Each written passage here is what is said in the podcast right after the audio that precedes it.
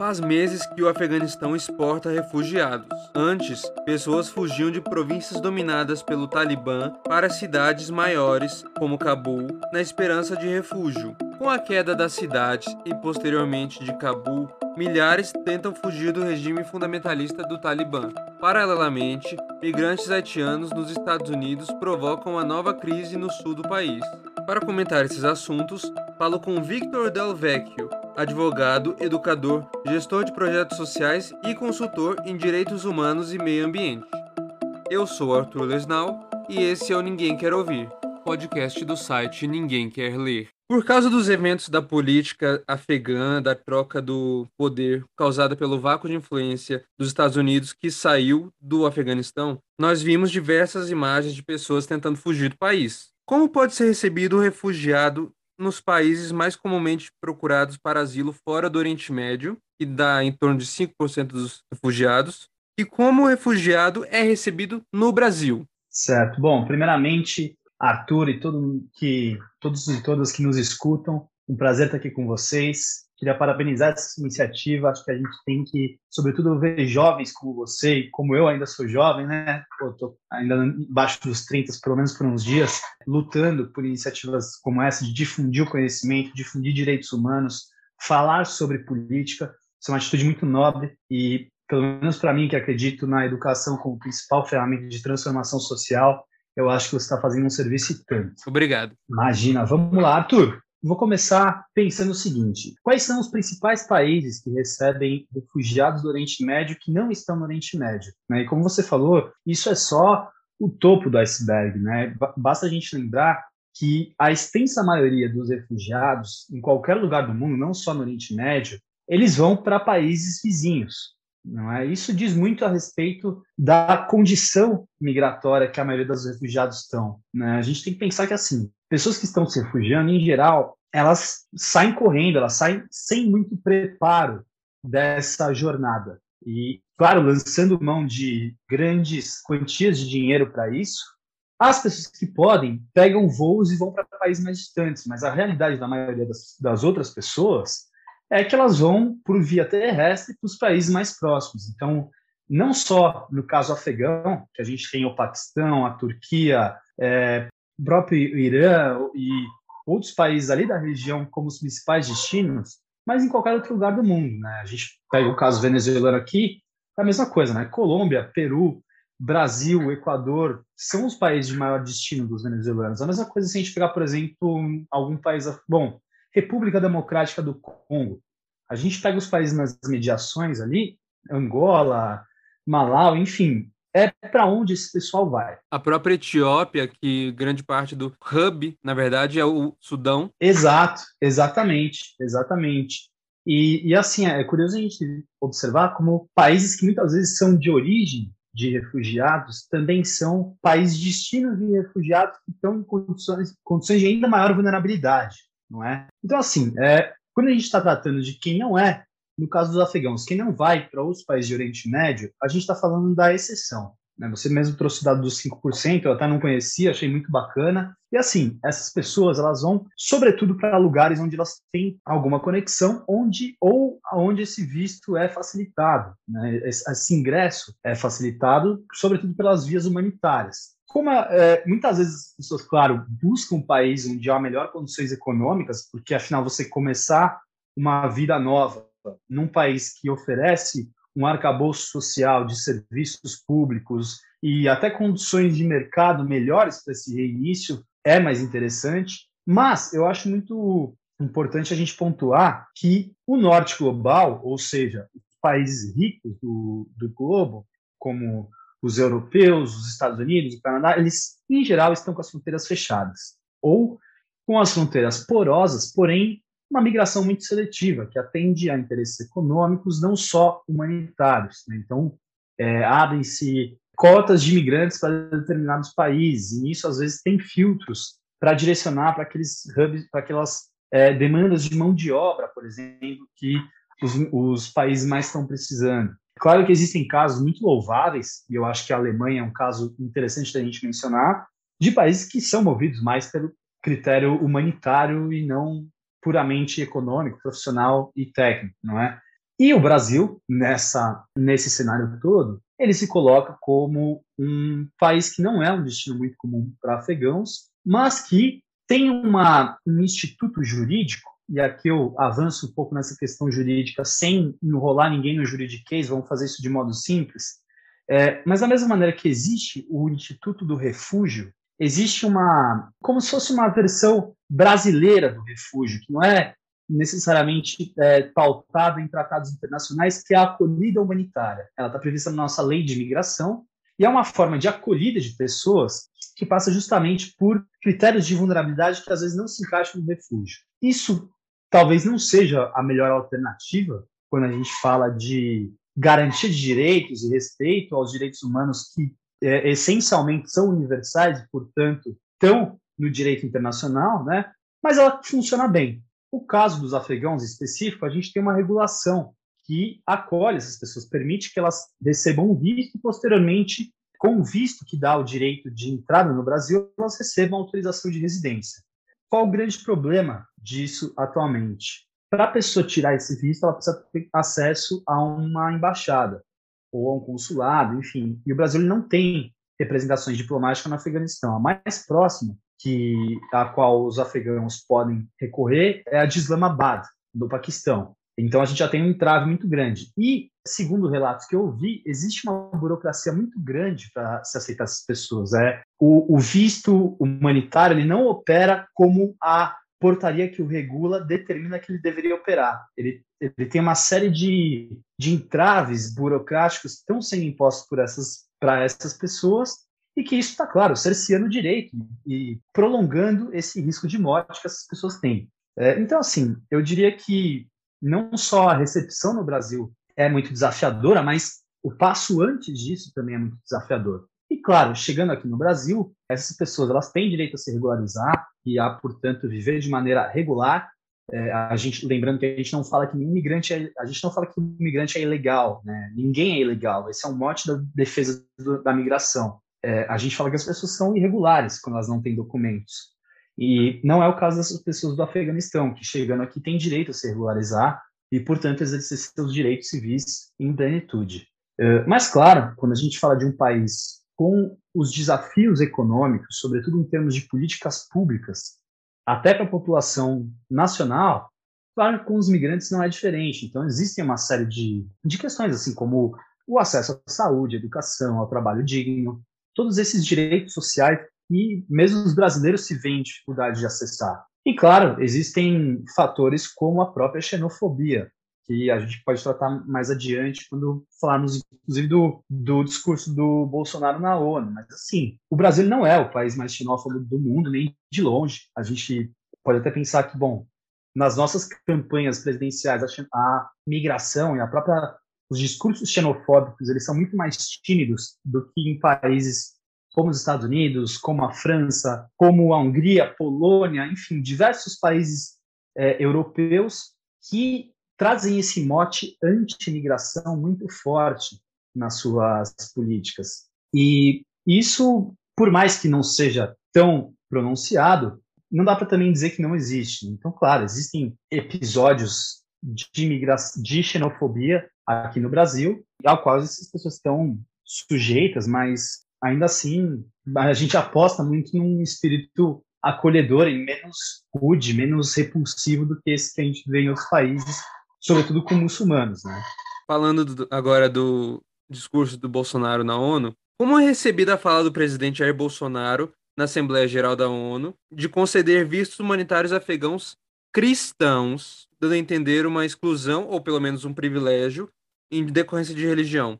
Como foi recebido? Olha, Arthur, eu acho que primeiro de tudo, a gente tem que mencionar que esse discurso do Bolsonaro, ele não surpreendeu, o que é um problema, porque a gente já está acostumado com um chefe de Estado que é totalmente autoritário, discriminatório e que vive num universo paralelo. Né? Inclusive, eu escrevi um, um artigo sobre o universo paralelo de Bolsonaro. Depois, se tiver interesse, você, o pessoal que nos acompanha, universo paralelo de Bolsonaro no Le Monde Diplomatique, que eu rebato justamente, ponto a ponto, os absurdos que ele trouxe nesse discurso na Assembleia Geral das Nações Unidas, que foi um fiasco.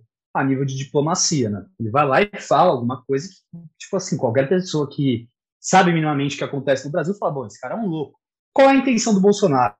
Né? Ao invés de aproveitar esse momento para expor o Brasil para o mundo, trazer pontos positivos do seu governo, reforçar oportunidades de investimento, que o Brasil está quebrado, que precisa de investimento internacional, né? talvez reforçar compromissos de uma agenda ambiental, é, o que, claro, também no seu governo é muito frágil, né?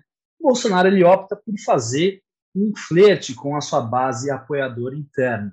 Então, contrariando o que se espera de um líder que vai lá falar na ONU para outros países ouvirem, o Bolsonaro falou para seus apoiadores ouvirem, né? E isso, claro, é um discurso que você pega depois e picota ele e solta nos grupos de WhatsApp, onde os tiozões bolsonaristas são alimentados que nem trolls, né? No trecho em que ele fala sobre a questão do Afeganistão, ele delira mais uma vez, porque ele contraria a própria é, normativa sobre recepção de afegãos que não diz absolutamente nada a respeito de religião, é, de gênero, e, e, muito e assim, Bolsonaro falou, é, estamos abertos para receber os afegãos cristãos, mulheres, acho que idosos e juízes. Foi isso que ele falou? Não idosos, falou crianças, mas o resto está certo. Crianças, né? Então, cristãos, mulheres, crianças e juízes do Afegão, do Afeganistão. A minha grande aposta é que ele estava lendo o teleprompter ali, que é aquelas telas onde fica passando discurso, né? Porque hoje em dia o cara não precisa mais decorar nada, ele vai lá e fica olhando aquilo lá.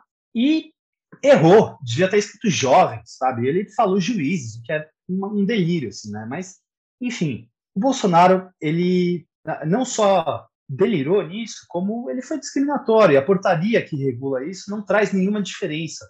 Né? Ele simplesmente fala algumas questões a respeito de crianças, mas são particularidades inerentes à, à questão da pessoa ser menor de idade, enfim, todo, toda a preocupação de desacompanhamento, de prevenir tráfico de pessoas, de menores, né, o que é algo muito legítimo, mas assim, não existe essa, essa distinção. Inclusive, os afegãos que estão vindo aqui para o Brasil com os quais eu tive contato, eles são é, muçulmanos e eles estão perfeitamente dentro da legalidade, né? Mas claro, o Bolsonaro ele precisava fazer um afago na sua base evangélica e que muitas vezes é também islamofóbica. Claro que a gente não tem que generalizar aqui, porque isso seria um, um erro e até uma, uma intolerância religiosa da minha parte. Mas a gente também tem que reconhecer que uma parte mais fervorosa da base evangélica do Bolsonaro tem esses comportamentos islamofóbicos que, enfim, que o Bolsonaro procura atender quando ele fala num discurso desse que vai receber só cristãos. Não, é, é um delírio, né? Mudando de país agora, migrantes nos Estados Unidos não são novidade para ninguém. A época do então presidente Donald Trump, que era republicano, foi pauta da campanha dele cessar com a crise dos imigrantes latinos com a construção de um muro. A bola da vez de hoje são os migrantes haitianos, sob a gestão de Joe Biden, que é democrata. Desde o uso de cavalos até acampamentos sob pontes foram vistos, inclusive casos de deportações desumanas culminaram na renúncia do enviado dos Estados Unidos no Haiti. Ele renunciou em, em protesto. Eu gostaria que você comentasse o caso partindo do seguinte ponto: de onde vêm esses imigrantes haitianos especificamente? Primeiro de tudo, né? Quem são esses imigrantes haitianos? Né? São pessoas que, em geral, não vêm direto do Haiti. Né? Elas vêm de muitos países da América Central ou América do Sul, rumo a cruzar a fronteira final do México com os Estados Unidos. Muitas, inclusive, do Brasil. E aí eu gosto, eu acho que é interessante lembrar que teve casos de mais de 30 crianças brasileiras que foram deportadas para Haiti. Ou seja, essas eram crianças que cujos pais eram haitianos, elas nasceram aqui no Brasil, eles iniciaram do Brasil o processo de peregrinação até a fronteira sul dos Estados Unidos e lá chegando tiveram é, foram barrados e então deportados, né? Ainda outra coisa que é importante a gente lembrar que assim esses migrantes haitianos que os países da América do Sul, às vezes outros países do Caribe até como da América Latina e de outros países do Caribe até como destino de imigração, na extensa maioria dos casos, eles não escolheram esses países como primeira opção, eles foram porque é onde dava para ir. Né? O Brasil também tem o, a chamada acolhida humanitária para cidadãos do Haiti. E aí, claro, diante das fronteiras fechadas dos Estados Unidos, do Canadá, de outros países da Europa, essas pessoas acabam vindo para onde está, que é o Brasil. E nisso eles vão preparando esses processos migratórios. Trabalham aqui, juntam mais dinheiro, é, conhecem essas redes de migração. Né? E, claro, se a gente for pensar, é muito difícil você ir direto do Haiti para os Estados Unidos, porque o Haiti é uma ilha, né? Ele, ele é um, um país insular e que para chegar lá diretamente você tem que ou ir de barco numa viagem super arriscada ou ir de avião, cujos controles migratórios são muito rígidos. Então as pessoas optam por fazer a travessia terrestre, cujo controle migratório é mais, é, mais brando. O que não significa que ele seja tranquilo, muito menos pouco violento ou não violento.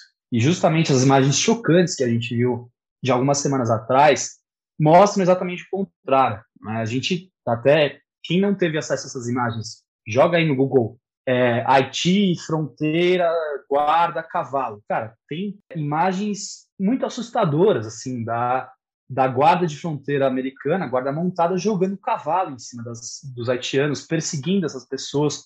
Tem, inclusive, que o cara joga a... A rédea. A rédea, joga a rédea, assim, para bater na pessoa, sabe? É um, um ato quase que de crueldade, assim. E isso, claro, foi uma das coisas que motivou o, a demissão daquele enviado americano no Haiti, que se surgiu com um argumento que é totalmente verdade. Ele falou, os Estados Unidos estão deportando migrantes para uma situação de caos. É? E aí eu quero lembrar para você que o Haiti ele não é só o país mais pobre do hemisfério, mas ele é também um país que há mais de uma década está em convulsão social.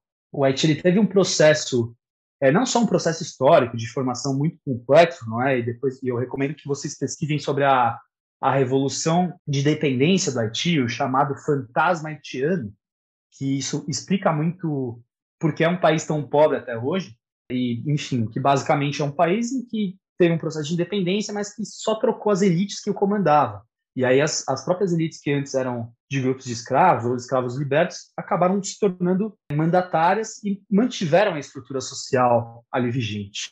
Bom, diante disso também o Haiti passa por um golpe de Estado, isso lá para 2009, se não me engano, 2010, por outro terremoto, terremoto fortíssimo, arrasa cidades, não é? Vem tentando se estabilizar, tem a missão de paz do Brasil, a MINUSTAH, que auxilia um pouco, apesar de ter muitas críticas, e agora, muito recentemente, o seu presidente foi assassinado, teve outro terremoto, teve um furacão, ou seja, cara, Atualmente, o Haiti é um, é um inferno na Terra, né? um país completamente desestruturado, tomado por gangues, é, super pobre, e que, que as pessoas estão fugindo da miséria, da falta de alimentos, da falta de medicação e da violência das gangues que são muito violentas e controlam o país.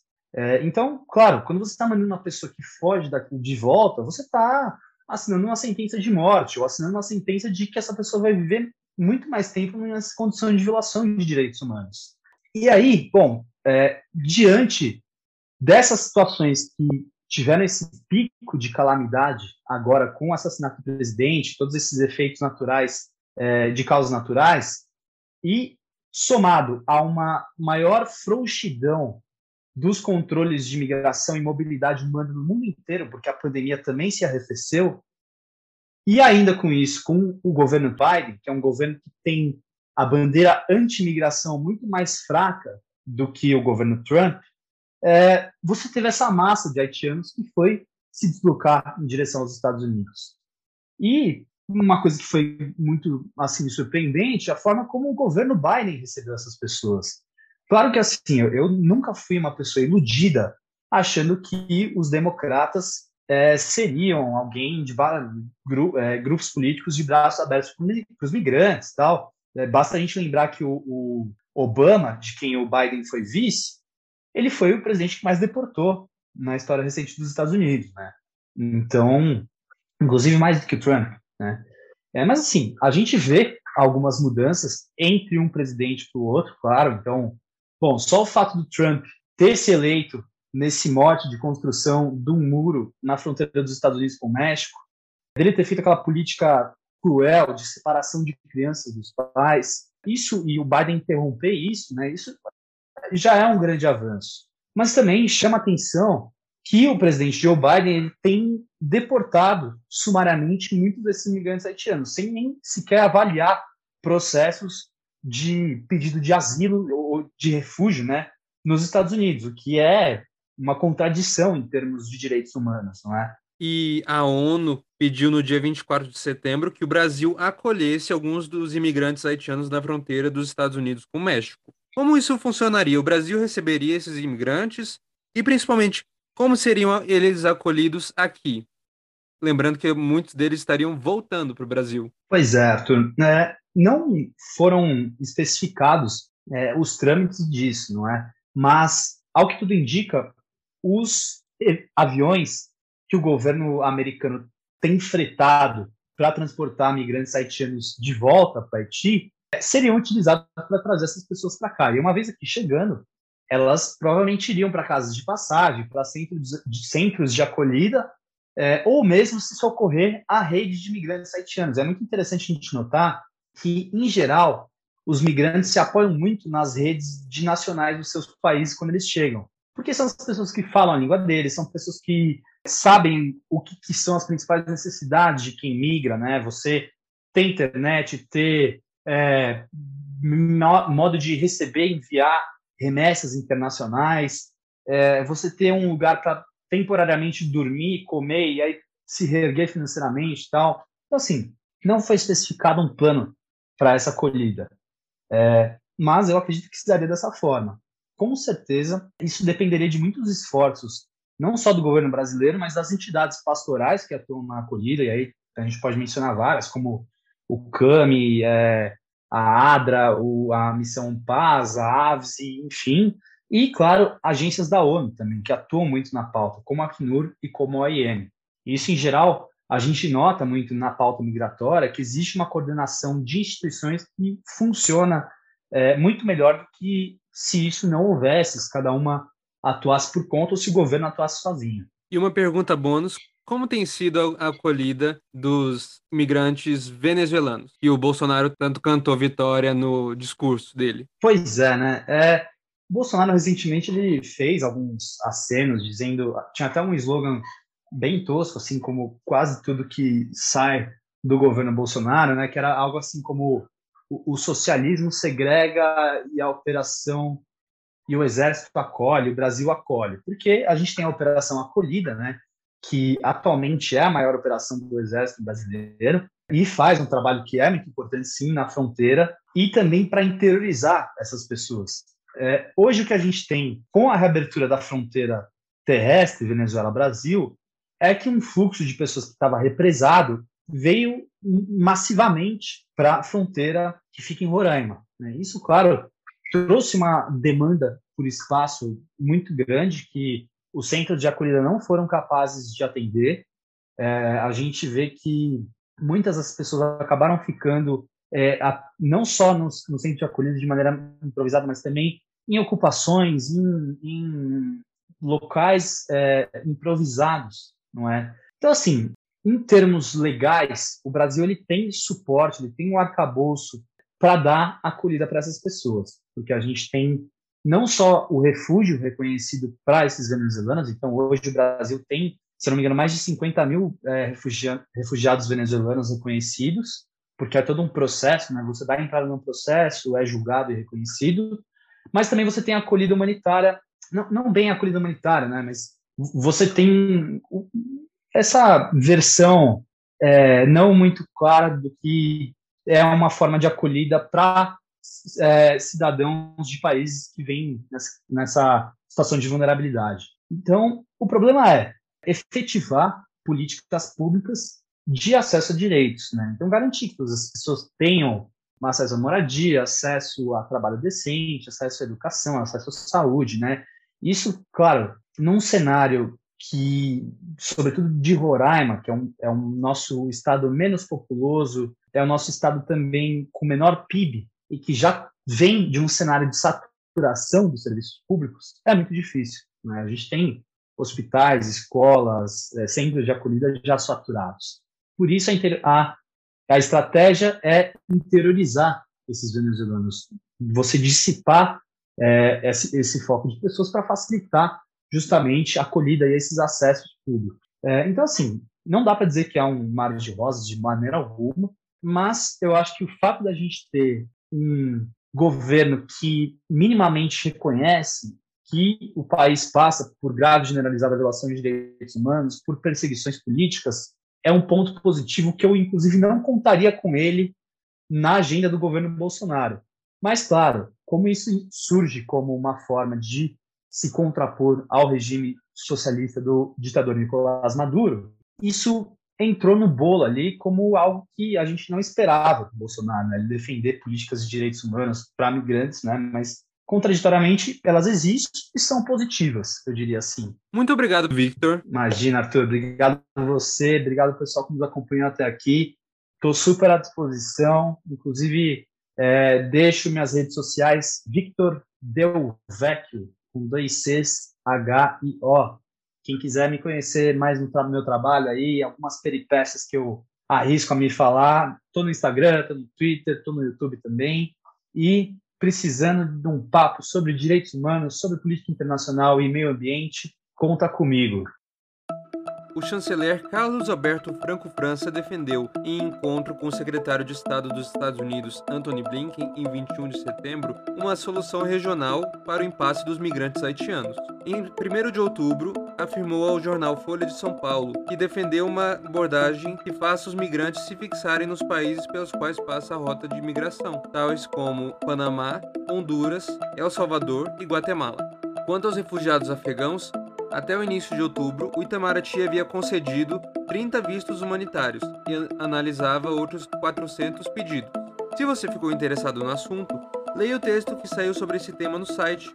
Acesse ngmquerler.wordpress.com. Vou repetir: N de navio, G de gato, M de Maria, quer ler.wordpress.com. Ou procure pelas redes sociais e aproveite para nos seguir por lá. Pesquise por Ninguém Quer Ler. Se você gostou do episódio, não deixe de seguir o podcast no Spotify, se inscrever pelo Google Podcasts e, se possível, ouvir pela plataforma Orelo. Por lá, cada play reverte um valor simbólico para o produtor. Apoie-nos! Semana que vem estaremos de volta com mais um episódio. Até lá!